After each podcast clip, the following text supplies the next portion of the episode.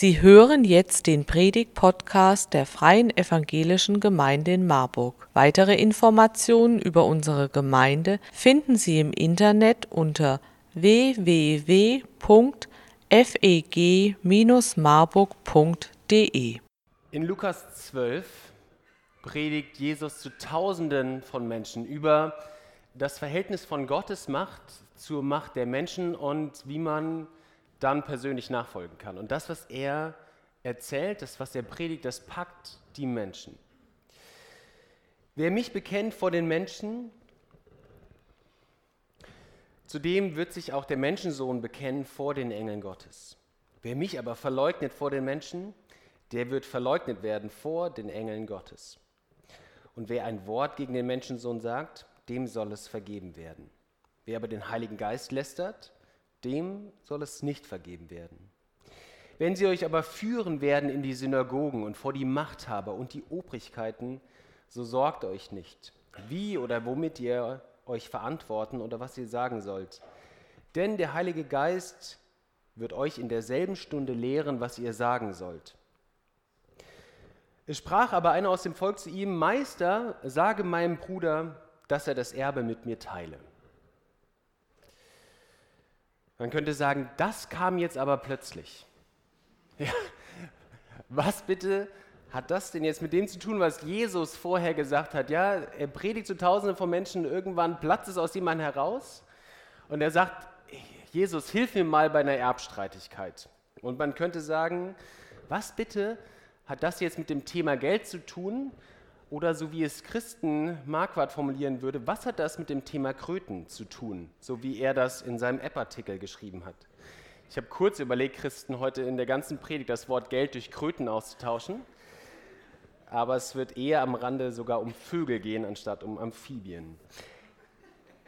Aber vielleicht geht es euch ähnlich. Vielleicht geht es euch ähnlich nach der Predigt letzte Woche, wo ich über die Zielgruppe der Gemeinde gepredigt habe und die Frage, ist es eigentlich noch oder schon meine Gemeinde? Es ging um die Frage nach Gemeinschaft, Verbundenheit und Vision und offensichtlich hat das viele von euch beschäftigt, scheint irgendeine Art von Nerv getroffen zu haben. Und jetzt, heute Morgen, das Thema Geld. Das scheint irgendwie so vollkommen aus dem Zusammenhang gerissen. Was soll das miteinander zu tun haben? Doch ich möchte euch herausfordern, mit mir gemeinsam auf das Thema Geld zu schauen, weil so wie es bei Jesus erstmal abrupt scheint, ja, wie hat das miteinander zu tun, wie hängt das zusammen, so gibt es eine innere, sehr starke Verbindung dieser Themen. Und es geht über die reine Spende hinaus. Denn nicht zufällig redet Jesus immer wieder über bestimmte Themen, über Macht, vielleicht auch über Sexualität und Ehe und Beziehung, aber auch immer wieder über über das Thema Geld. Denn es geht eigentlich um das Gleiche, worum es auch letzte Woche ging. Es ging um die Frage, wie kann man eigentlich als einzelner Teil dieser Gemeinschaft sein? Wie kann man nachfolgen? Wie ist man unterwegs in Gottes Reich? Und ganz einfach gesprochen, sagt Jesus Christus Zugehörigkeit zum Reich Gottes, zu meiner Gemeinde, zu meinem Leib echte Nachfolge, sie hat eigentlich nichts zu tun mit diesen ganzen Äußerlichkeiten. Es hat nichts damit zu tun, wie oft du in den Gottesdienst gehst. Es hat auch nichts damit zu tun, wie viel du spendest. Das bekamen damals auch die Pharisäer gut hin, mit denen Jesus hier hart ins Gericht geht. Sondern Jesus sagt, wenn du dich fragen willst, wie sieht eigentlich echte Nachfolge aus, dann zeigt sich das an dem zuerst, was in deinem Herzen passiert das, was da drin ist, und das wiederum muss sich ausdrücken in einem Leben, das verändert ist. Mal ganz platt gesagt, du willst wissen, wie steht es eigentlich um deine persönliche Nachfolge, dann könnte man sagen, hör dir mal selbst zu, wie du mit anderen redest. Es zeigt sich an deinem Umgang mit anderen. Man könnte sagen, du willst wissen, wie sieht eigentlich gerade meine Nachfolge aus, dann hör mal in dein Herz. Frag dich mal, was beschäftigt dich gerade besonders, was treibt dich um? Man könnte vielleicht auch sagen, du willst wissen, wie steht es gerade um deine persönliche Nachfolge, dann wirf mal einen Blick in deinen Terminkalender, schau mal, wo investierst du besonders viel Zeit. Und man könnte sogar auch sagen, du willst wissen, wie steht es um meine Nachfolge, dann wirf mal einen Blick in deinen Geldbeutel oder wahrscheinlich besser in deine Kontoauszüge. Denn unser Leben mit Jesus, es verändert unsere Perspektive auf unser Leben. Es verändert, was uns wichtig ist und das drückt sich dann in unserem Leben aus. Deswegen ist dieses Thema Geld für Jesus zentral, weil es macht deutlich, worauf kommt es uns an. Und besitzen wir nur Geld oder besitzt das Geld uns? Jesus möchte an den Kern, er möchte immer wieder nachfragen, wie bist du eigentlich mit Gott unterwegs? Und deswegen hat es viel zu tun mit dem, was wir letzte Woche gehört haben. Und deswegen gehe ich auch ähnliche Schritte. Ich starte wieder bei der Verunsicherung. Ich gehe über das Vertrauen hin zur Verantwortung. Verunsicherung. Am Anfang dieser Geschichte, ich weiß nicht, ob er sich vorher gemeldet hat, das wäre ihm noch hoch anzurechnen, wahrscheinlich hat er einfach reingerufen. Jesus, klär das mal bitte mit meinem Erbe. Offensichtlich, der Vater ist gestorben, er ist der jüngere Sohn oder einer der jüngeren Söhne. Es gibt einen älteren Sohn, der bekommt den Großteil des Erbes und der älteste Sohn ist auch dafür verantwortlich, das Erbe zu verteilen. Ja? Schöne Position für, der, für den, der am ältesten ist. Der kann sagen, das ist mein Teil und ihr bekommt das und das. Und er sagt, Jesus, klär das für mich. Gar nicht so unüblich. Man geht zum Rabbi, zum Lehrer und sagt, kannst du bitte da mal der Richter sein? Und Jesus sagt, ganz platt, klärt das alleine. Ja, dafür bin ich nicht gekommen, zumindest jetzt gerade nicht. Ich bin nicht der Richter, das müsst ihr allein hinbekommen. Aber er greift das grundsätzliche Thema auf. Er sieht quasi, was ist so an der Oberfläche, was ist sichtbar und hörbar, dieses Thema nach, wer hat wie viel Erbe, wem steht wie viel zu. Und dann sieht er aber, was ist eigentlich unter der Haut.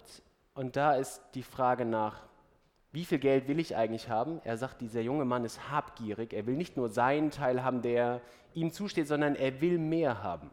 Er will mehr haben und es bereitet ihm Sorge. Und da setzt Jesus an. Ich habe euch eine Frage mitgebracht. Und jetzt wäre der Moment gewesen, wo ich durch die Reihen hätte gehen wollen. Weiß gar nicht, was das für eine Zeitform ist, hätte gehen wollen. Konjunktiv, Plusquamperfekt oder so. Und hätte persönlich gefragt, was denkst du, was bereitet uns Deutschen eigentlich Sorge? Meine Vermutung ist, irgendjemand aus dem Team Gottesdienst hat das rausbekommen, wusste, das steht heute Morgen an und hat unser Ladegerät kaputt gemacht für unsere Funkmikrofone. Und unsere Kabelmikrofone reichen nicht so weit. Deswegen stelle ich die Frage mal in den Raum. Ruft mal rein. Was denkt ihr, vielleicht mir persönlich, aber vielleicht auch ein bisschen allgemeiner, was würdet ihr sagen, was bereitet uns Deutschen, da sind wir ja gut drin, was bereitet uns Sorge, was macht uns Angst? Ruf mal rein, ich greife das auf, damit diejenigen im Livestream es auch hören können. Was macht uns Sorge? Krieg? Inflation? Ich habe noch. Sag nochmal lauter. Das Seelenheil, Arbeitslosigkeit, Klimawandel, die demografische Krise. Eins nehmen wir noch mit. Das meinst du Männer oder Frauen? Ausscheiden bei der WM. Wir Deutschen sind gut da drin, und das wird in unserer Gemeinde dann auch nicht anders sein, uns Sorgen zu machen. Und ich habe euch eine Übersicht mitgebracht, denn die R&V-Versicherung, es gibt keine Prozente heute, keine Werbeveranstaltungen, aber die R&V-Versicherung, sie führt seit 30 Jahren einen sogenannten Angstmonitor durch, wo sie die Deutschen immer wieder befragt, was sind eigentlich die größten Ängste? Bereich Politik, in der Wirtschaft, in der Umwelt, Familie, Gesundheit. Und es ist die einzige bundesweit, bundesweite Langzeitstudie, wo man sehen kann, was beschäftigt die Menschen gerade, worum machen sie sich Sorgen und wie ist das auch in der Entwicklung. Und ich habe euch mal die jüngste Analyse mitgebracht, die von 2023 ist noch nicht raus. Das ist die vom letzten Jahr. Ihr seht die zehn größten Sorgen der Deutschen und die ersten fünf haben alle mit Geld zu tun. Zwei Drittel sorgen sich um steigende Lebenshaltungskosten. Mehr als die Hälfte sorgen sich um, dass das Wohnen in Deutschland bezahlbar bleibt. Schlechtere Wirtschaftslage hat auch was mit dem Thema Geld zu tun. Steuererhöhungen, Steuererhöhungen und Leistungskürzungen durch Corona und Kosten für Steuerzahler durch die Schuldenkrise. Danach kommen erst Naturkatastrophen, Wetterextreme, weltweit autoritäre Herrscher, das hat vielleicht dann mit dem Ukraine-Krieg zu tun, Klimawandel, Überforderung des Staates und Überforderung von Politiker und Politikerinnen. Die ersten fünf hängen alle mit dem Thema Geld zusammen. Und es ist nicht nur so, dass es eine bestimmte Altersschicht trifft, sondern wenn man sich anschaut, wie ist das auch im Vergleich, dann fällt auf, es betrifft tatsächlich alle relativ ähnlich, von den Älteren ab 60, zwischen 40 und 60, zwischen 20 und 40. Nur bei der ganz jüngeren Generation, da taucht es erst ab der dritten Ebene auf, weil, so wäre meine Vermutung, man vielleicht zwischen 14 und 19 Jahren auch noch mehr Zugriff hat auf die Finanzen der Eltern oder sich gerade erst sein eigenes Standbein bauen muss. Das Thema Geld und unsere Sorgen, es scheint eng zusammenzuhängen. Und ich glaube, für unser Verständnis kann es helfen, sich mal anzuschauen, was dieses griechische Wort aussagt. Das griechische Wort für Sorgen, was bei uns im Text auftaucht, heißt merimnao und ist zusammengesetzt aus zwei einzelnen Worten. Aus dem Wort für ja, sowas wie zerreißen, ziehen, auseinanderziehen und dem Wort für Seele, merimnao, die Sorge, sie zerrt, sie zieht an unserer Seele, an dem, was uns im Inneren ausmacht. Wie ein Gummiband, an dem ich festgebunden bin und egal wo ich hingehe, meine Sorge zieht mich immer wieder zurück auf die Themen, die mich gerade beschäftigen. Und es ist schwer, seine Gedanken, seine Gefühle davon zu lösen. Und genauso scheint das bei diesem jungen Mann gewesen zu sein. Ja, der hört diese Worte von Jesus, aber sein Thema, mehr Geld zu bekommen von dem Erbe, mehr als ihm zusteht. Es scheint ihn so zu beschäftigen, dass er sagt, vollkommen egal, dass jetzt hier 2000 Leute zuhören, ich will jetzt, dass mein Thema mal angebracht wird. Es zieht, es zerrt an uns und ich denke, ihr kennt das. Bei den Themen, die euch Sorge bereiten, es löst Stress in uns aus, es zieht, es zerrt, es will uns in eine bestimmte Richtung bringen. Und in genau dieses Erleben hinein sagt Jesus, sorgt euch nicht sorgt euch nicht. Und damit meint er nicht die Sorge um jemanden, nicht die Sorge um Mitmenschen. Ich denke, da sagt Jesus genau das Gegenteil. Da sagt er, sorgt euch um eure Mitmenschen, sorgt euch um Arme, um Schwache, um Kranke, sorgt euch um Menschen, die Jesus noch nicht kennen. Doch da, wo Jesus tatsächlich den Finger, ich würde sagen, in die Wunde legt, ist die Sorge um sich selbst. Sich zu fragen, wie geht es eigentlich mit mir weiter? Sorge um das Geld, Sorge um die Gesundheit, Sorge um die eigene Zukunft. Und Jesus sagt, ich verstehe das, dass man sich sorgt und gleichzeitig sage dir, sage ich dir, du kannst mir diese Sorgen abgeben. In Philippa 4, Vers 6, da schreibt Paulus, sorgt euch um nichts, sondern in allen Dingen lasst eure Bitten in Gebet und Flehen mit Danksagung vor Gott kund werden. Mit Bitten und Flehen drückt aus, das setzt uns zu, das hat seine Relevanz, aber wir können etwas abgeben. Und in diesem Text aus Lukas 12 vergleicht Jesus das mit Vögeln. Das macht er relativ gerne, könnte man mal eine eigene Predigt zu halten, Jesus und die Vögel. Aber sein Argument ist, vom Kleinen auf das große Ganze zu schließen. Er sagt, schaut euch mal die Raben an. Im jüdischen Denken ein unreiner Vogel, also noch nicht mal ein normaler Vogel, sondern ein unreiner Vogel. Schaut euch mal die Raben an, wie sie durch die Luft fliegen und dass sie genug zum Essen haben. Und ich persönlich, ich habe noch nie einen Raben mit so einem angst- und stresserfüllten Blick gesehen oder mit schweißnassen Flügeln vor lauter Sorge. Ja? Die flattern irgendwie immer relativ entspannt rum und bleiben auch relativ entspannt lange auf der Straße sitzen, bis mein Auto kommt. Aber wenn das doch bei denen funktioniert, sagt Jesus, wenn doch Gott schon die Raben versorgt mit dem, was sie zum Leben brauchen, wie viel mehr ist das bei euch der Fall? Weil ihr seid anders als die Raben, Gottes Ebenbild. Ihr seid bei der Schöpfung besonders gemacht worden, zu Gottes Ebenbild, und ihr als Christen seid neu geschaffen zum Ebenbild von Jesus Christus, Gottes Sohn. Das, was bei den Raben funktioniert, das funktioniert auch bei euch. Und dann kommt Jesus zum Vertrauen und er sagt, beides kannst du nicht haben. Entweder du setzt dein Vertrauen in dein Geld oder du setzt dein Vertrauen in Gott. Und Jesus, er behandelt nicht nur die Ursache, anders, Jesus behandelt nicht das Symptom, sondern die Ursache. Letzte Woche haben wir gelesen aus Matthäus 9, wo Jesus sagt, ich bin der Arzt, aber der Arzt ist nicht gekommen, um die Gesunden zu behandeln, sondern die Kranken. Und Jesus, er sieht das, was in der Oberfläche ist, auch bei diesem jungen Mann, ja, diese Erbstreitigkeit, Geld, was von dem einen Geldbeutel in den anderen fließt. Dann schaut er unter die Haut und erkennt, okay, das hat irgendwie was mit Habgier, mit Sorge zu tun. Und dann geht er noch einen Schritt tiefer ins Herz der Menschen und sagt, das, was im Herzen passiert, da, wo es anfängt, da, wo wir ran müssen, ist deine Beziehung zu Gott. Weil es fängt da an, wem schenkst du eigentlich Vertrauen? Schenkst du dem Geld das Vertrauen? Verschafft dir Geld Sicherheit? Oder ist es Gott, der dir Sicherheit verschafft?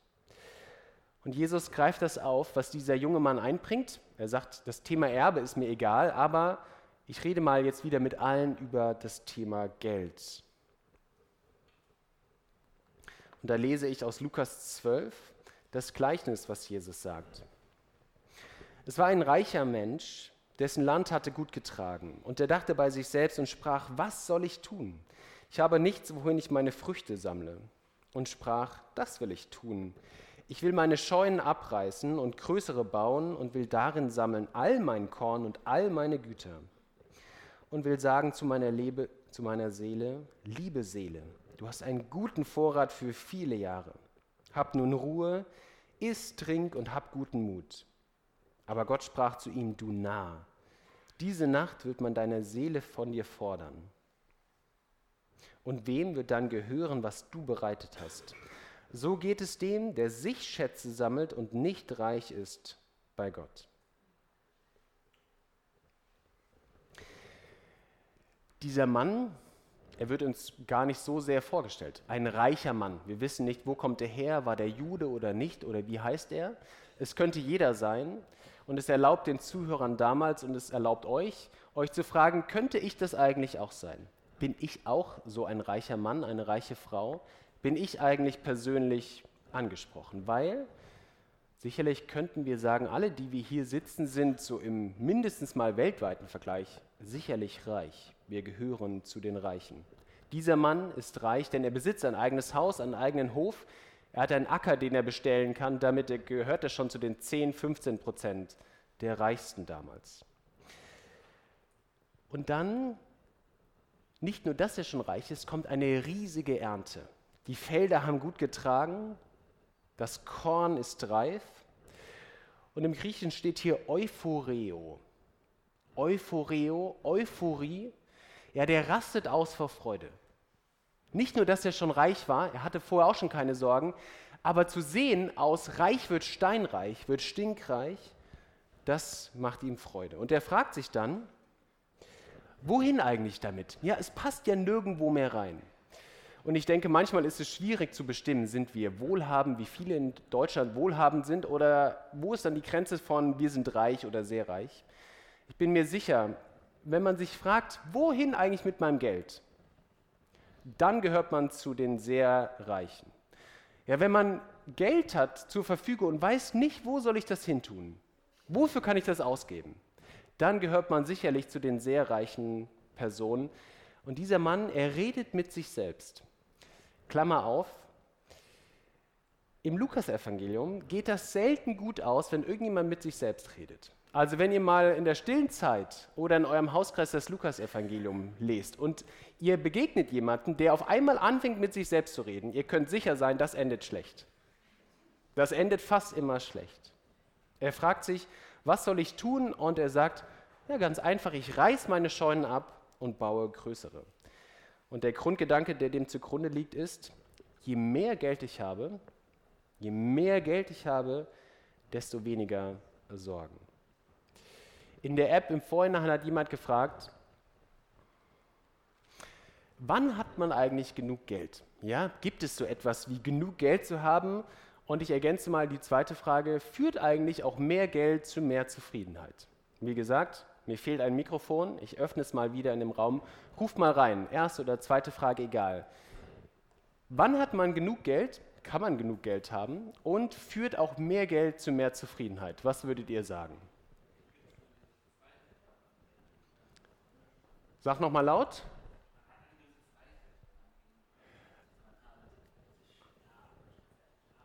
Ja, man hat eine gewisse Freiheit, wenn man Geld hat. Sicherlich fällt es leichter, sein Leben zu führen, wenn man von der Armutsgrenze wegkommt und sagen kann, okay, ich weiß, ich, wie ich meine Rechnung, meine Miete bezahlen kann. Danke. Viele müssen nicht drüber nachdenken, was sie ausgeben, für was. Ja. Also andere müssen gucken, ja, das ist mir zu teuer, das kann ja. ich nicht leisten. Genau, es gibt irgendwann eine Grenze, wo man sagt, okay, ich muss auf jeden Cent gucken und andere können sagen, ich muss mich gar nicht so sehr fragen, was kann ich mir leisten. Ja, mehr Geld zu haben bedeutet nicht automatisch zufriedener zu sein.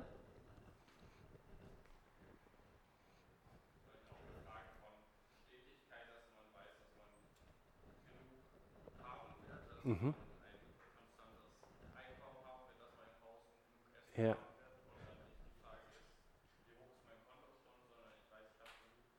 Ja. Jerome sagt, es bedeutet Stetigkeit. Ich würde mal ergänzen, es lässt sich besser planen. Ich weiß, wie kann ich die nächsten Wochen, die nächsten Jahre bestreiten. Aus meiner Sicht ist die große Gefahr beim Geld, man hat eigentlich nie genug. Man hat eigentlich nie genug Geld. Was meine ich damit? Ich versuche es mal an einem Beispiel zu verdeutlichen. Als ich angefangen habe, in der Wirtschaft zu arbeiten, mein Studium fertig und habe dann ähm, bei, als Ingenieur gearbeitet, stand ich irgendwann äh, mit meinem Zwillingsbruder und damals und heute einen meiner besten Freunde. Wir waren unterwegs und haben uns über unser Gehalt unterhalten. Macht man jetzt ja so in unserem Kulturraum seltener. Vielleicht nutzt ihr heute mal die Möglichkeit, Kaffee, Smalltalk-Themen und man fragt, was verdienst du eigentlich brutto? Ja, könnte man heute, könnte man mal wagen. Wir haben das damals gemacht, äh, geschützter Rahmen. Ich habe gesagt, was ich brutto verdiene. Und dann hat mein Freund gesagt, was er verdient. Auch in der Wirtschaft tätig. Und er verdiente deutlich weniger als ich. Und ich habe gemerkt, das, was er weniger verdient, das bedeutet automatisch was mit meinem, macht was mit meinem Empfinden über mein Gehalt. Und ich habe gedacht, das drückt mir gegenüber, ich habe gedacht, wie wertschätzen, dass ich so viel Geld verdiene. Das hat sich gut angefühlt. Ja, ich habe gedacht, wow, ich verdiene viel Geld. Und dann hat mein Zwillingsbruder gesagt, was er verdient. Der ist in der Werbebranche tätig. Das heißt, er verdient viel Geld und macht wenig, würde ich sagen. Würde ich ihm auch ins Gesicht sagen. Und mein Zwillingsbruder hat deutlich, deutlich mehr verdient als ich. Und ich habe sofort gemerkt, ohne dass ich ihm jetzt missgünstig war, habe ich sofort gemerkt, es verändert wieder was, also von innerhalb von zehn Sekunden habe ich erst gedacht, oh, ich verdiene viel Geld, voll gut für mich. Und als er dann sagte, wie viel er verdient, habe ich gedacht, warum verdiene ich so wenig Geld? Ja? Bin ich denen nichts wert? Ja? Sollte ich nicht mal in die nächste Gehaltsverhandlung reingehen? Und es macht deutlich, man kann nie so genau sagen, wann hat man genug Geld. Es scheint immer ein Mehr zu geben und es hat ganz viel damit zu tun, mit wem vergleiche ich mich eigentlich. Und ich bin davon überzeugt, auch das, was du gesagt hast, mit sehr wenig Geld ist es sehr schwierig, sein Leben zu führen. Und gleichzeitig führt ganz viel Geld nicht zu mehr Zufriedenheit. Und wir müssen uns ja dann Folgendes fragen. Sagt Jesus jetzt eigentlich in diesem Gleichnis grundsätzlich, dass Geld schlecht ist? Oder geht es ihm um etwas anderes? Ja, es finden sich insbesondere im Lukasevangelium solche ja, wirklich auch herausfordernde Worte. Da sagt Jesus, es wird für einen Reichen, Lukas 18, schwieriger sein, in den Himmel zu kommen, als dass man ein Kamel durch ein Nadelöhr bekommt. Und ich weiß nicht, wer das schon mal jemand von euch probiert hat, so ein Dromedar, egal wie viel Druck auch immer, durch so ein Loch eine Nadel zu bekommen. Ich habe es noch nicht probiert. Ich glaube, es ist schwierig. Und dann fragt man sich natürlich, gut, was bedeutet das für jeden Einzelnen von uns, wo wir sagen müssten, irgendwie sind wir schon auch reich. Und gleichzeitig kann Geld natürlich auch immer wieder ein Segen sein. Wir begegnen ganz vielen Menschen in der Bibel, die von Gott mit Geld, mit Reichtum gesegnet werden. Und selbst Lukas schreibt in der Apostelgeschichte, dass sich Christen in den Häusern treffen von einzelnen Christen. Also von Menschen, die damals als reich galten. Sie treffen sich in den Häusern und Lukas scheint ganz natürlich davon auszugehen, dass so Gemeinde auch aussehen darf. Dass es Menschen gibt, die Häuser haben, die zu den Reicheren gehören und Menschen kommen, die kein eigenes Haus haben, die aber sich gegenseitig versorgen und unterstützen. Das heißt, worum es Jesus hier geht, ist, es geht ihm darum, dass man vorsichtig sein muss vor der Habgier, vor dem immer stärker werdenden Wunsch, mehr Geld zu haben, zu wenig zu verdienen und sich seine eigene Sicherheit bauen zu können. Jesus sagt, hütet euch davor, vor dem Geiz, vor der Habgier. Wie ein Wächter soll man sich oben auf einen Turm draufstellen und aufpassen, dass die Habgier nicht ins eigene Leben kommt, denn sie zerstört, anstatt dass sie glücklich macht. Doch wo verläuft dann diese feine Linie zwischen, wir sind wohlhabend, viele von uns haben ein Dach über dem Kopf oder einen Beruf, ein eigenes Auto, wir gehören zu mindestens mal im weltweiten Standard zu den Reichen. Wo ist dann die Linie zwischen noch wohlhabend oder schon habgierig, schon geizig, schon nicht mehr auf der guten Seite? Ich denke, am besten kannst nur du das für dich beantworten. Wenn du in dich reinhörst und dich fragst, wie oft denkst du eigentlich an das Geld? Wie oft beschäftigt dich das? Wie sehr treibt dich das um? Wie glücklich bist du, wenn du viel Geld hast und wie verzweifelt bist du, wenn du wenig Geld hast? Wie sehr vertraust du deinem Geld und wofür gibst du es aus? Das macht, glaube ich, deutlich, sind wir noch einfach nur wohlhabend oder fallen wir auf einer Seite vom Pferd? Denn das, was Jesus sagt, war heute und damals vollkommen radikal.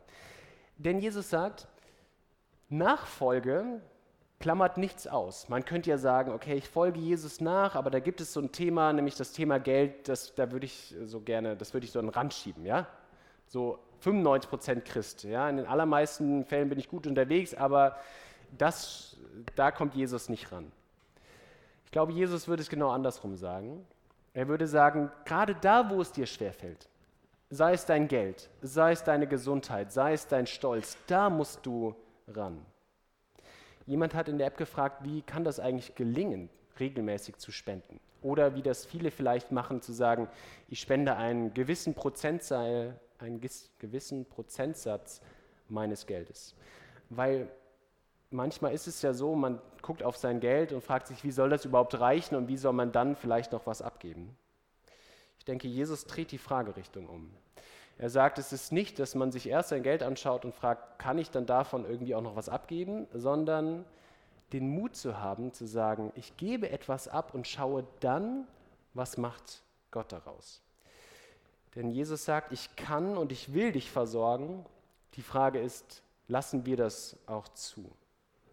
Denn Vertrauen, jemand anderen zu vertrauen, bedeutet loslassen. Und ich weiß, wie schwierig das ist. Als ich dann aufgehört habe, als ich die Berufung bekam, Pastor zu werden und wusste, okay, das wird jetzt der höchste Gehaltscheck meines Lebens sein, ich kündige jetzt in der Wirtschaft und werde Pastor, habe ich zu Annika und mir selbst gesagt, na gut, dann muss jetzt Jesus das wahrmachen, was er sagt mit den Vögeln und muss uns versorgen. Und gleichzeitig habe ich bei mir gemerkt, das fällt mir super, super schwer, diese Verantwortung ganz abzugeben und habe ehrlich gesagt mein ganzes Studium, Theologiestudium, weitergearbeitet, weil ich irgendwie dachte, ich Vertrauen schön und gut, aber ich will schon auch noch ein bisschen was beisteuern. Ja? Ich will auch wissen, da kommt was drauf. Ich weiß, das ist schwierig. Doch Jesus sagt, niemand kann zwei Herren dienen. Matthäus 6. Entweder Du verlässt dich auf das Geld, dann verlässt du dich nicht auf Gott. Oder du verlässt dich auf Gott, dann verlässt du dich nicht auf dein Geld. Letzter Gedanke, Verantwortung. Und ich starte direkt mit folgender Frage. Wo hat eigentlich dieser Mann falsch gehandelt? Und bevor er zu schnell antwortet, ich glaube, es ist gar nicht so leicht, denn es gab ja Menschen in der Bibel, die haben große Scheunen gebaut und haben da Getreide reingepackt und sind dabei gut weggekommen. Viele von euch kennen wahrscheinlich diese Geschichte von Josef. Der macht inhaltlich genau das Gleiche. Ja, der nimmt, baut Scheunen und packt da das ganze Getreide rein. Aber irgendwie ist die Bewertung von den beiden anders. Was würdet ihr sagen? Wo hat dieser Mann falsch gehandelt? Was hat er falsch gemacht? Er hat für sich gehandelt. Er hatte keine Erben. Er hat Gott rausgelassen. Er war undankbar. Ich glaube, die Antwort liegt genau in dem, was ihr sagt, in der Schnittmenge von dem, was ihr gesagt habt. Weil Josef hat diese Scheunen gebaut, weil er auf Gott gehört hat. Gott sagte, da kommt jetzt eine Hungersnot und da müssen wir vorsorgen. Und Josef hatte Menschen im Blick. Und dieser Mann, ihm ist egal, was Gott sagt, und ihm ist auch vollkommen egal, was die Menschen brauchen. Da steht, Lukas betont das, all mein Korn und all meine Güter packe ich in diese Scheunen rein. Er redet nur mit sich selbst, er ist überhaupt nicht dankbar dafür, dass Gott ihm das schenkt und ihm, ihm ist auch egal, ob Menschen das brauchen. Und ich denke, gerade jetzt vor dem Hintergrund dieses ausgelaufenen Getreideabkommens mit den Russen, wird uns bewusst, was das für eine Bedeutung hat, welche Verantwortung man trägt, damals wie heute, dass dann da jetzt vielleicht in Odessa Schiffe voller Getreide liegen, die Menschen auf dem anderen Ende der Welt zum Leben brauchen. So wird es damals auch gewesen sein. Der Mann sagt, ich hau das alles in meine Scheunen, vollkommen egal, was andere Menschen brauchen. Mit unserem Geld tragen wir Verantwortung gegenüber Gott und gegenüber Menschen. Denn auch beim Geld kommt es darauf an, nah an Jesus und nah an Menschen zu sein.